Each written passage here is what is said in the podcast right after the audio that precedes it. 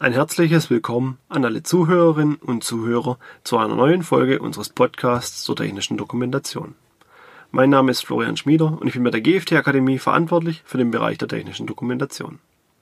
Heute geht es um die Version 2 der IEC 82079-1, die im Mai dieses Jahres veröffentlicht wurde. Mein Kollege hat sich mit den Inhalten der Norm bereits in einigen Folgen beschäftigt, weshalb ich mich heute mit der rechtlichen Bedeutung der Norm auseinandersetzen möchte. Edition 2 der IEC 8279-1 wurde im Mai 2019 veröffentlicht. Sie ist somit das aktuelle Maß der Dinge im Bereich der technischen Dokumentation und für das Erstellen von Betriebs- und Gebrauchsanleitungen. Viele Hersteller, insbesondere Hersteller Maschinen- und Anlagenbau, bei denen die technische Dokumentation als Stiefkind behandelt wird, stellen sich nun die Frage, inwieweit die Norm eingehalten werden muss. Denn die Umsetzung von neuen Normen, insbesondere wenn Vorgängernormen nicht beachtet wurden, ist aufwendig und kostet Zeit und Geld. Jeder im Bereich der technischen Dokumentation kennt dabei die Situation. Es gibt eine neue Norm und diese muss zunächst angeschafft, gelesen, verstanden und dann umgesetzt werden. All das benötigt Zeit und Geld. Die Geschäftsleitung fragt also selbstverständlich, wieso das nun gemacht werden muss und ob man dazu verpflichtet ist. Die Antwort auf diese Fragen kennen Sie vielleicht bereits aus den Folgen meiner Reihe Normenrecherche. Sie sind nicht mit einem einfachen Ja oder Nein zu beantworten, sondern etwas umfangreicher und vielschichtiger. Prinzipiell gilt, dass Normen keine Rechtsbindung entfalten können, da sie nicht in einem Rechtssetzungsprozess entstehen. Damit ist gemeint, dass Normen von Interessenverbänden gestaltet und formuliert werden und nicht durch ein Organ der Legislative. Beispiele für diese Organe wären Parlamente oder Institute mit Rechtsetzungskompetenz, beispielsweise wie der Europäische Rat. Außerdem zeigt die Norm IEC 82079-1 Version 2 auch mit ihrer Entstehungsgeschichte, warum solche große Normen nicht durch die Legislative beschlossen werden können. Bei der Konzeption der Norm nahmen Interessenverbände von vielen unterschiedlichen Staaten teil, beispielsweise Japan, der EU und die USA. Und jedes Land hat Besonderheiten in seiner Rechtsform und den jeweiligen legislativen Verfahren. Eine Zusammenarbeit auf der legislativen Ebene für Normen wäre also extrem aufwendig und nur schwer umzusetzen. Zu groß sind die Unterschiede in den einzelnen Staaten. Aber wie bereits erwähnt, ist die Antwort nicht ganz so einfach. Ja, Normen sind keine Gesetze, aber sie sollten dennoch berücksichtigt werden.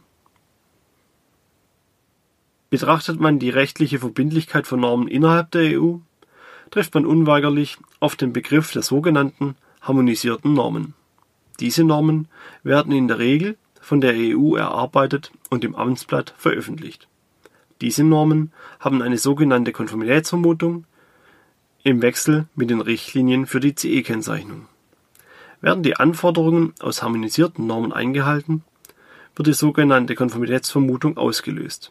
Der Hersteller kann dann davon ausgehen, dass er durch die Einhaltung der Norm auch die Anforderungen des Produktsicherheitsgesetzes und der zutreffenden Richtlinien erfüllt. Er ist somit rechtlich gesehen sicherer. Die harmonisierte Norm hat also eine rechtliche Bedeutung.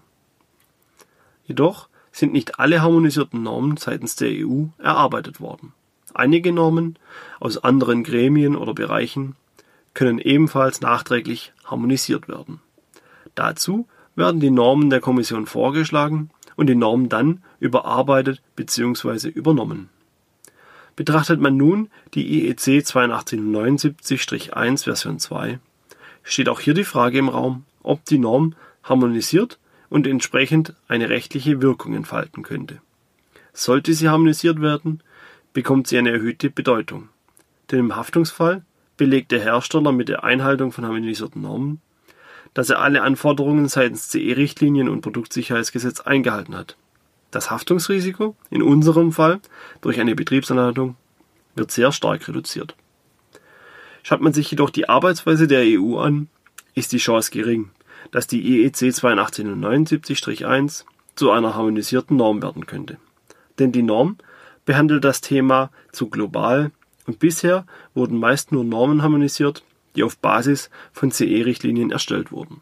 Es gibt jedoch auch andere Fälle, in denen die IEC 8279-1 Version 2 rechtlich verbindlich werden könnte.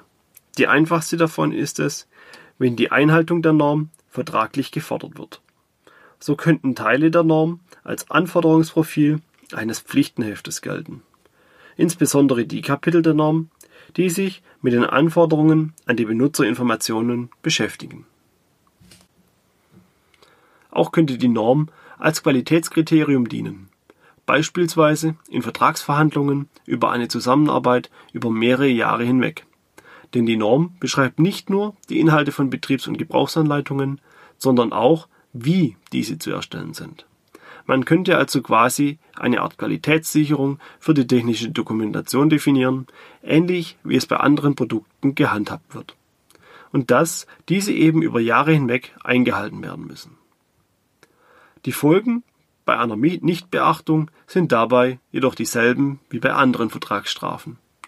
Meist sind es Bußgelder oder ähnliche Strafen. Jedoch handelt es sich dabei immer noch nicht um einen Haftungsfall. Beschäftigt man sich mit der rechtlichen Verbindlichkeit von Normen in Haftungsfällen, landet man beim Thema Produkthaftung.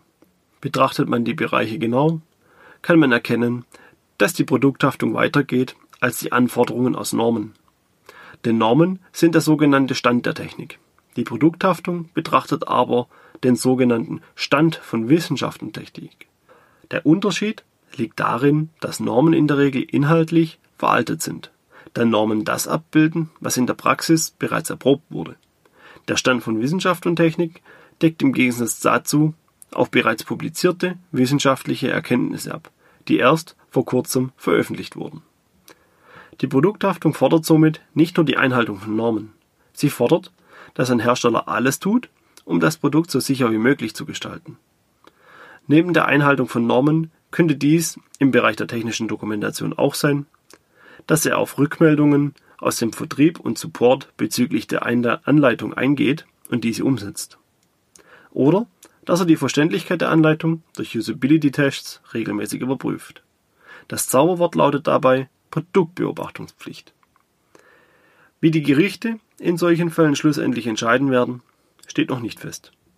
Daher ist es schwer zu sagen, ab wann ein Hersteller aus Sicht des Gerichtes alles Mögliche oder Notwendige getan hat, um ein Produkt sicher zu machen. Ein nach wie vor wichtiger Bestandteil wird aber immer die Verständlichkeit der Benutzerinformation bleiben.